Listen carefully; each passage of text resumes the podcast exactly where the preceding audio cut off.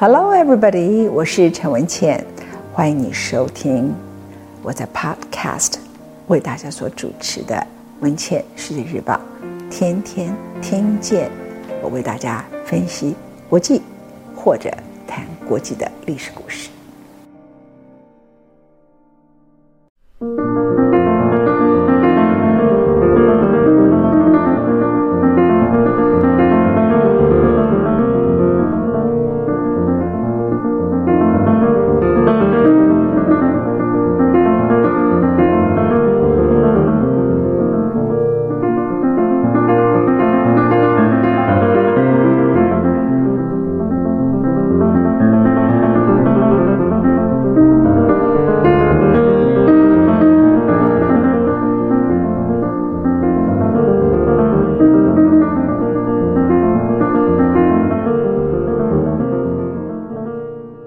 欢迎来到陈文茜为大家所制作的《路易十四》第二讲。你们刚刚所听到的音乐是路易十四时代非常著名的音乐家 Couperin 他的作品，钢琴作品。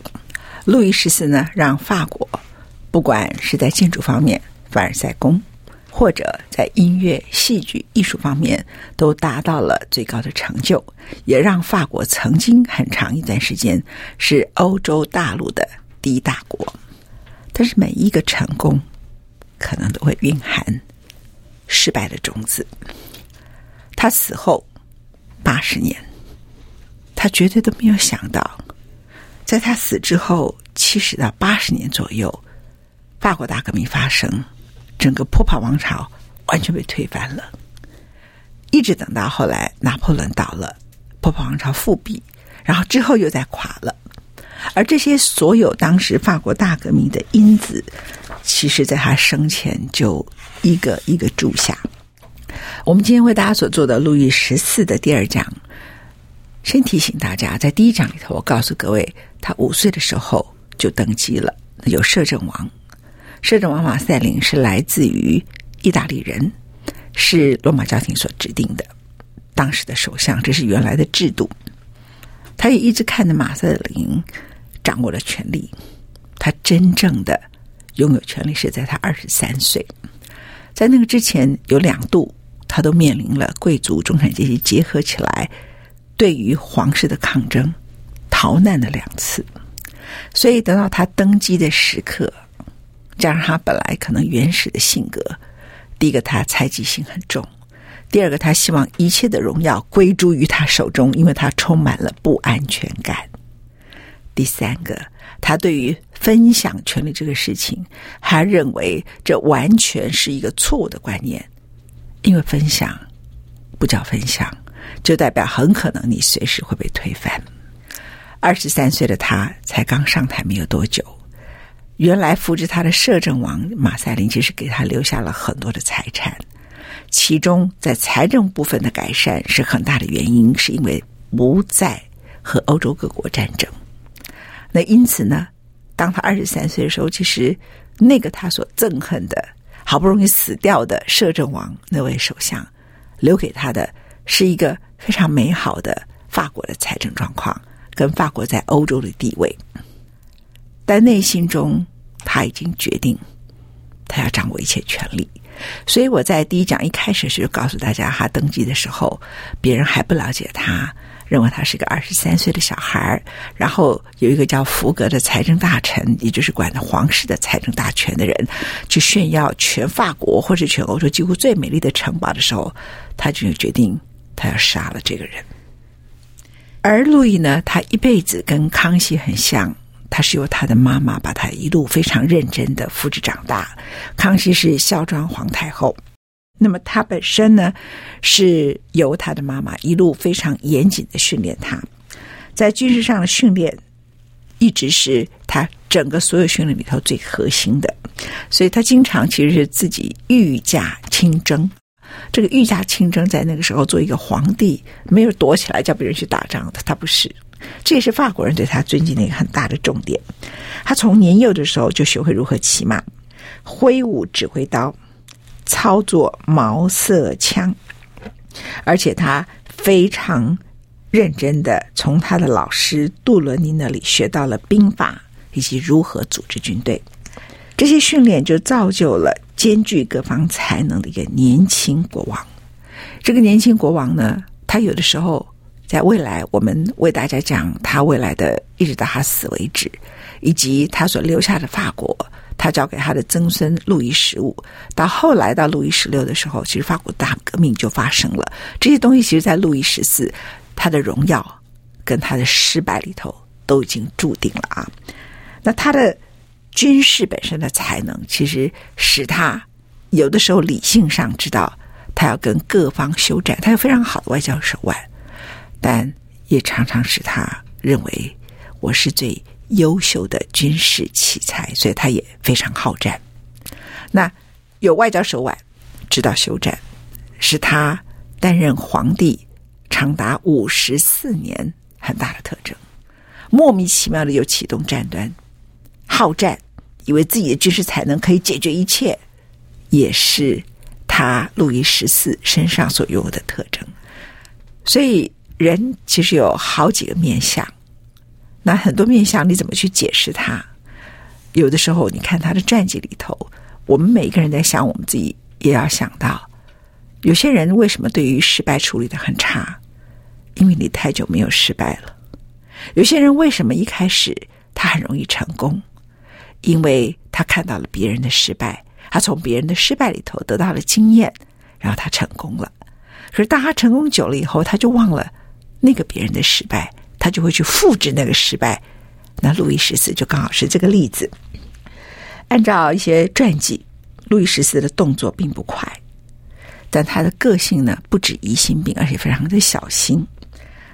据说他在考虑哪些政策的时候，有一句口头禅，等会儿再说吧。待会儿想一下才做决策。我也看了一下，现在大家讲的形象，他就是处女座土象星座啊。待会儿再说吧。他处女座也解释他一定很没安全感。处女座有某个程度也解释他很难跟别人合作。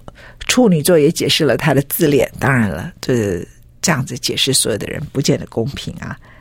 非常有名的十九世纪的一位作家叫做 Saint Beuve，他是法国很有名的历史学家。他描述路易十四，他是一个具备常识，知识并不丰富，但是他的尝试非常的丰富。哎，这个对领导者很重要，就是他的尝试呢是非常丰富的，然后他懂得用知识很深入的人，这是为什么他主政期间曾经让法国变成欧洲第一的原因。同时，路易勤能补拙，他并不认为自己特别聪明，但是他非常的勤快。他工作的时候非常有系统，而且很认真。按照十九世纪法国的历史作家圣比佛所做的考证，他的工作会有所谓的工作表。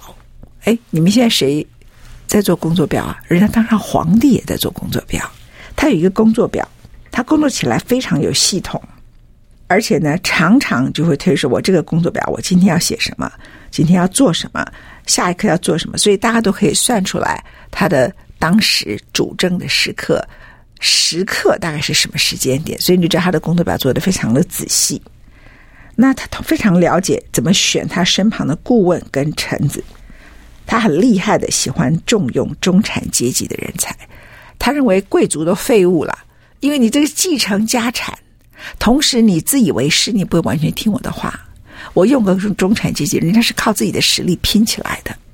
为什么那么多穷人他们可以爬起来？他不靠身份，也不靠地位，他就靠他的本事。所以我喜欢重用中产阶级。同时，法国的阶级很严明，那中产阶级的人被皇帝重用的时候就会效忠。所以他喜欢重用中产阶级的人才，他非常讨厌那些贵族的第二代。但是他又设计了一套去满足贵族的第二代，使他以前呐、两次从皇宫很羞辱逃亡的投石党之乱的情况不会重复。他发现这些贵族反正就废物嘛，你就满足他们，就开很多 party 呀、很多宴会呀、让他们很开心。然后呢，呃，规定他们不可以从商，不可以跟中产阶级的人竞争商业上好的利益。但是政府会给你一定的俸禄、一定的地位，然后你从你作为贵族身份里头，你的领地里头，你可以得到你所要的。那这些人呢，他们主要的工作就是来参加他的宴会，还有他需要钱的时候卖东西给他们。这个情况其实跟清朝很像。我先离开法国一下，在清朝的时候啊，后来最后清朝被推翻了，整个中国进入了共和时期。清朝那个时候从康熙时代就做了一个决定，凡满洲人不准从商，你不可以跟汉人抢利益。这是整个清朝思考里头，呃，如何做一个满洲人少数的一个外来族群，我怎么统治大多数的汉人的方法。他让汉人是可以赚钱的，而这些满洲人呢，黄旗啦，各个满洲的贵族啊，大哥的后代啊，二哥的后代等等，这些人，你们的主要角色是什么？就是遛鸟，就是进行各种戏曲，然后国家给你俸禄。所以后来清朝一被推翻之后，这些满洲贵族们，如果还懂得守财的，会留下一些钱。如果不懂得守住自己财富的，因为他们挥霍惯了，就都变成废物了。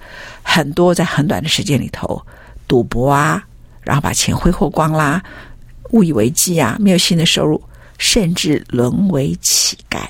这个是民国初年的事情啊。在当时民国初年共和时期的时候，其实那个时候满洲的贵族有相同的状况。所以，我们回来来讲路易十四。他呢，看到了投石党之乱，中产阶级跟贵族结合起来挑战皇室，他是把他们分而治之。中产阶级从事商业，贵族不可以从事商业。可是贵族有领地，有各种身份地位，然后他重用中产阶级的人，所以你必须说他是一个有手腕的人。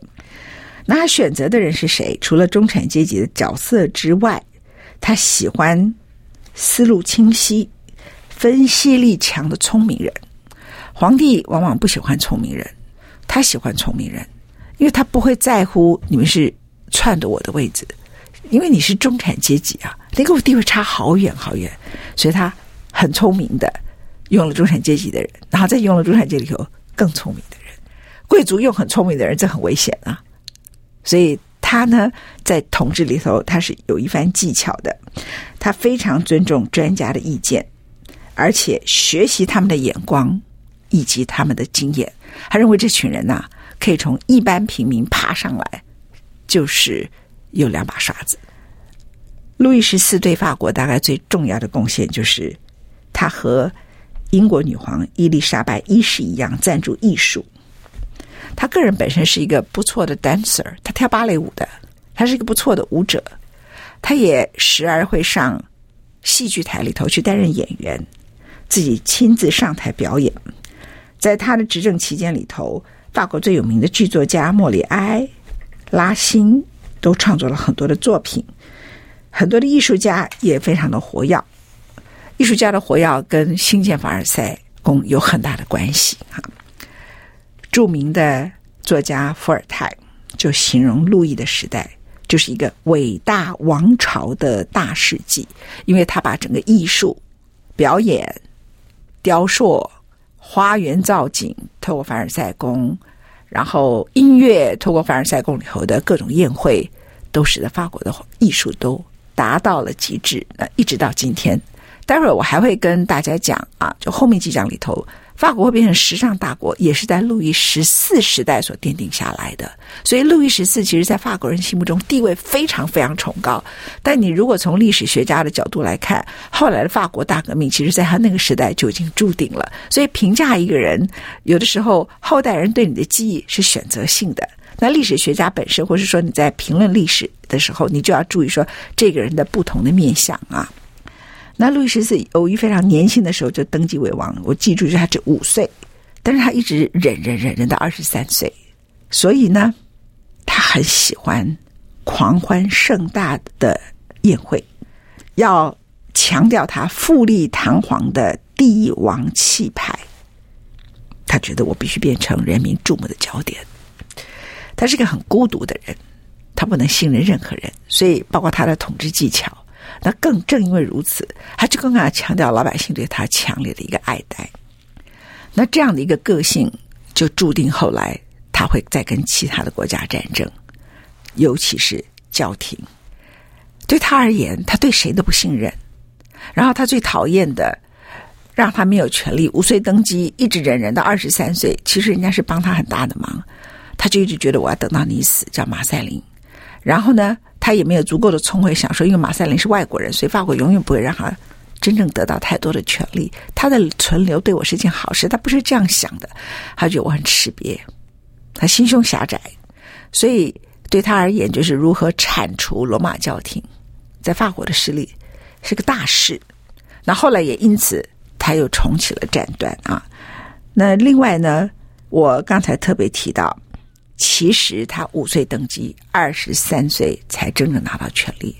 这十八年的沉潜，不管是母后给他的教育，还是他的观察，还是他曾经经历的羞辱，还是他很渴望的权力一直没有到手，他都学习了非常多的政治技巧。这使他成为法国的统治者，但是他很少感谢别人，这也使他死的时候非常的孤独。比如说，首相马赛林死掉了的时候，福格也被他抓了下狱的时候，他在他的记事录里头这么写的：法国已经立法避免邪恶之事，以免我对我自己的皇帝的事情都无法做主。自从马赛林重建法国以后，其实法国有一段时间平静，而且它的整个经济好很多。那这是一个非常进展缓慢而困难的工作，因为从一六五三到一六六一这八年里面，法国是连年的欠收，严寒的冬天，空虚的国库，所以马赛林用了他的决心跟手腕，然后帮助了这个皇帝。他二十三岁登基，他也死的时刻，其实留给他很多的财富，可是他一点都不太感谢。同时，马赛林做了一个对法国很重要的事情，就是英国的领导者克伦威尔在一六五七年三月的时候结盟。所以在路易十四上台之前，因为英国跟法国之间的结盟，法国有很长一段时间不需要跟任何国家作战，或者我要作战的是英法联军。所以法国在那个时候就好几个战役，像沙丘战役，他就成功攻占了敦刻尔克。这场胜利就迫使本来在那个时候欧洲最强大的国家之一西班牙，就签下了一个皮里牛斯条约。那法国也赢得了很多的土地，包括西班牙东北边境的防卫城镇。那敦刻尔克呢，在这个时刻是让英国拿走了。那英国呢，后来又在一六六二年的时候把它卖给了法国。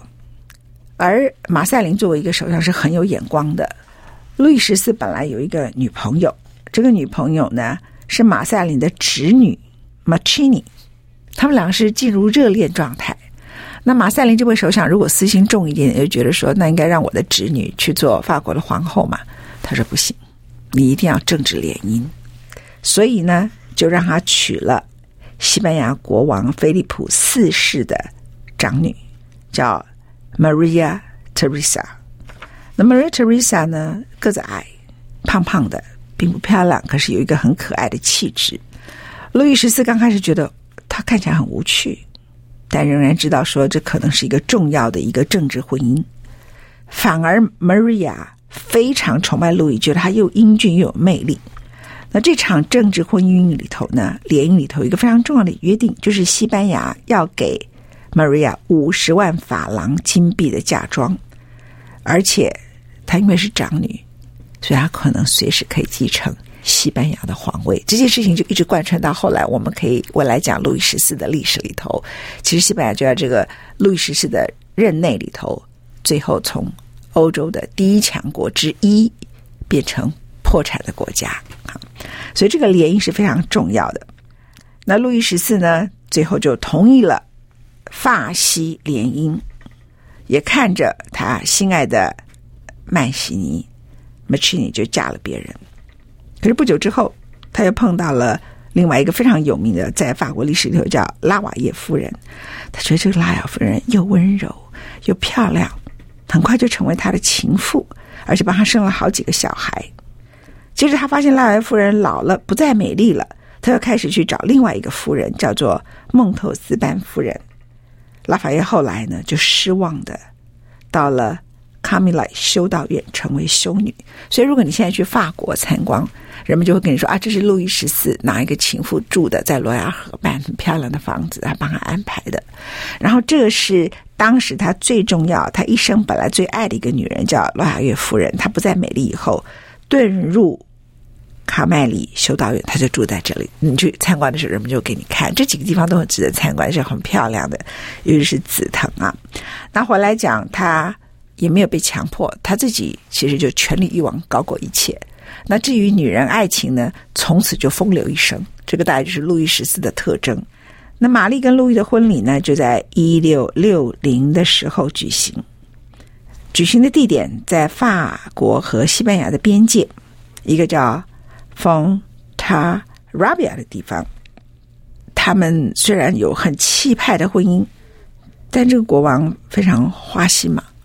后来他们在打仗的时候呢，国王还曾经把皇后两个情妇全部都带到战场上里头，叫他们观礼，这样的，就是这个国王的情妇文化，从此就在法国就一直被流传下来。就法国本来就有情妇的传统，可是如此公开，从路易十四开始，从来就。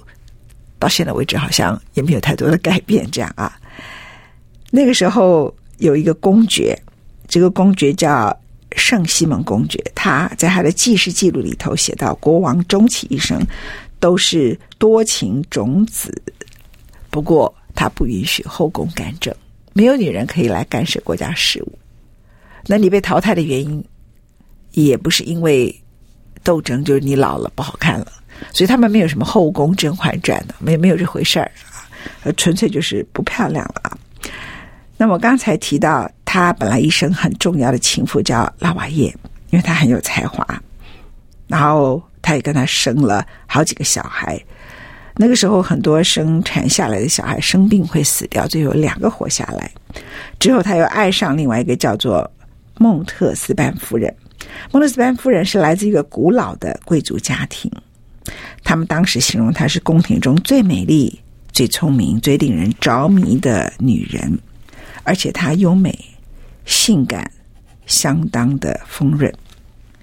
他和路易在一起的时候啊，路易好崇拜他的聪明跟直率，同时觉得他也没有心机，因为路易十四自己是充满心机的人，所以他喜欢这种性格的女人。后来他们生了几个小孩，小孩都有贵族身份。但是因为他太直接了，这个处女座的国王呢，就还是个小气鬼。本来觉得他的直率聪明是一个优点，后来就觉得，哎，你的言辞跟你的直率跟你的聪明对我而言，算了，我还是要温柔的女人。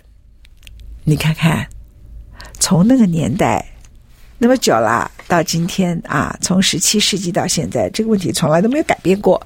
聪明的女人最好靠自己啊。你靠男人，哪怕你男人叫皇帝，你都不会有好下场的。